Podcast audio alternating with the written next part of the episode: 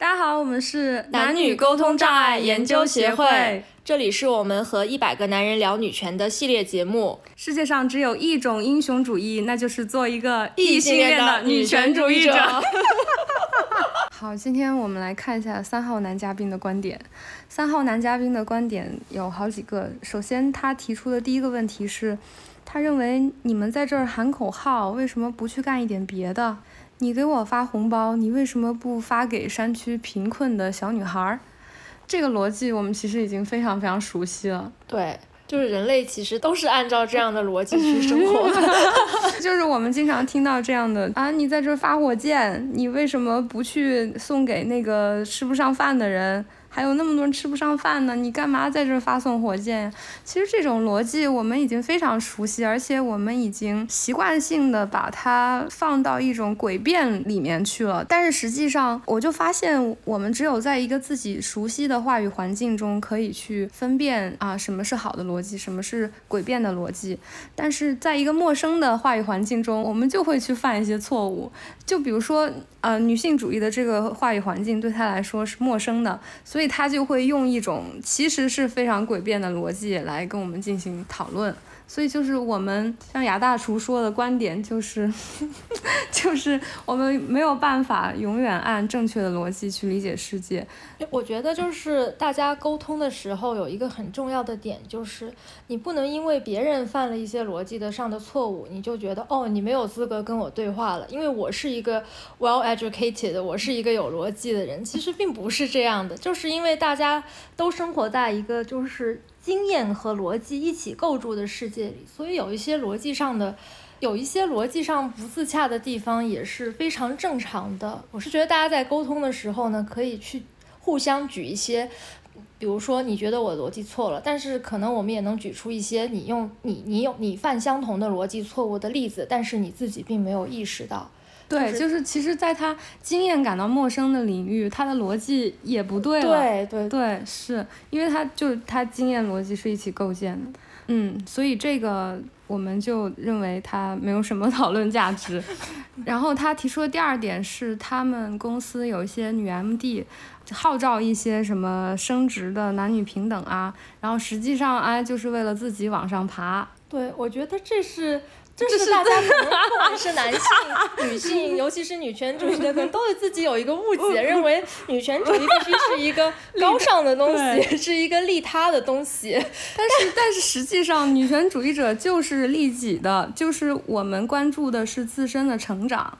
对，因为为什么我们每个人心里都会有这样的一个女权主义的萌芽，就是从我们要关心自己到底是谁，我们要。我们想要怎么样去生活？我们想要怎么样去成长？每一个女性，她都是从这些问题出发去考虑问题的，而不是一上来我们就觉得我们要考虑全体女性的命运，或者是怎么样？就它其实是一个很松散的组织。我们并不像一个环保组织一样，我们有一个共同的目标，伟大的目标，对，而且是一个伟大的目标。就我们只是一些。我们同样有这些成长困境的女性，并且我们能够互相理解。对，这个这个非常重要，就是我们一定要声明，我们没有你们想的那么高尚，我们不是一个利他的组织。我发现他们很容易把这个目标，包括说你为什么不把钱捐给什么什么，就是他很容易把这个东西给转移了。其实我们关注的就是自身的成长，并且，但是我我们要说的一点就是，这他自身的成长也会促进整个女性的成长，因为。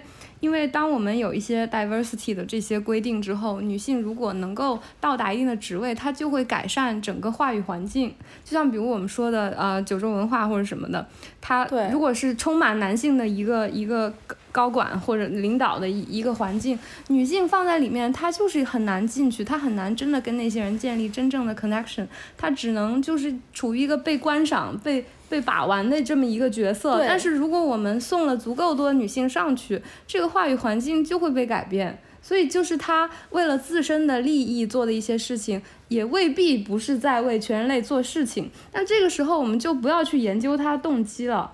他到底是不是为了自己，还是为了全人类？我们就不要去想这个问题了。对，我觉得我们女女性也也也需要从这个道德绑架里跳出来，不要觉得自己因为没有那么高尚，没有那么利他，就觉得我 我没有脸搞女权主义了。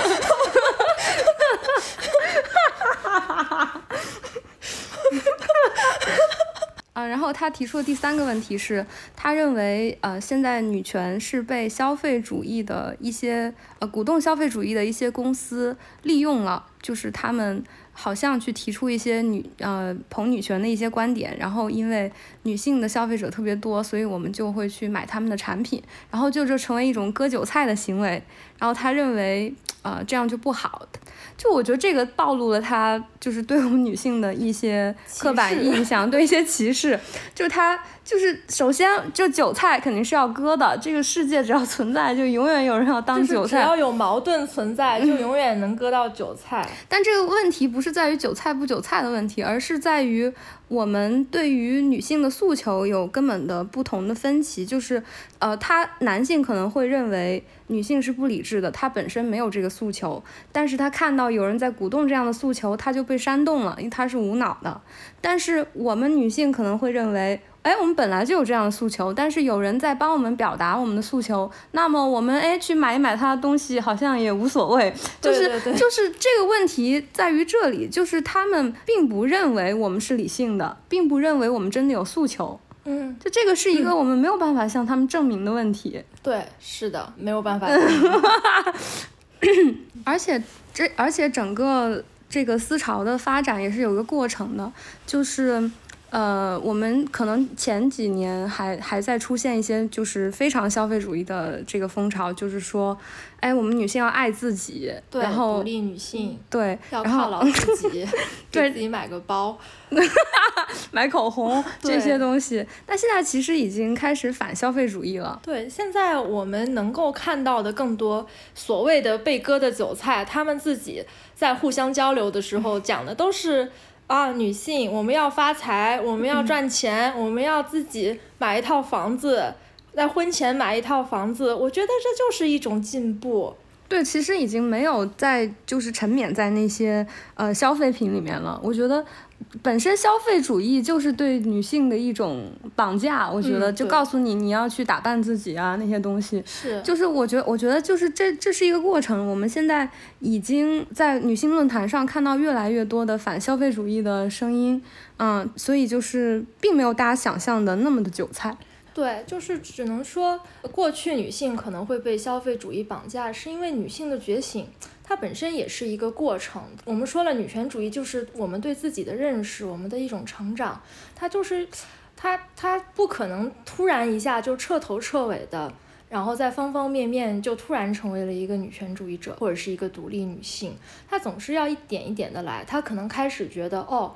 我我我在被这些消费主义裹挟的时候，他可能首先想的是我想做一个独立女性。其实他一旦产生了这样的想法，他就会去想，那什么样才是真正的独立女性嘛？就是对，先要激发他们的思考。对，先要激发他们的思考。而且首先他那个爱自己的那一套消费主义的理论，可能相比于他之前的阶段也是有一定的进步的。因为我们在可能更之前鼓吹的是完全为对方燃烧自己，呃，把自己奉献给这个家庭，自己什么也不索取，那一种真的是 蜡炬成灰泪始干的那种模式。其实那种我们传统的这种母亲的形象。它恰恰缺少的就是对自身的关注和对自身的思考。首先，消费主义出来的时候，我们起码开始关注自身了。也许这是一个消费主义的陷阱，但是起码开始关注自身了。然后在这个过程当中，他会有一些新的思考。我关注自身之后，我会想，我这是我要的自我成长吗？他可能过几年他就想通了，发现不是，然后他就有新的东西来了。对他发现还是攒钱重要，我们女人还是要 靠钱。嗯，好，这个男人的困惑我们已经解答完了，只用了九分钟。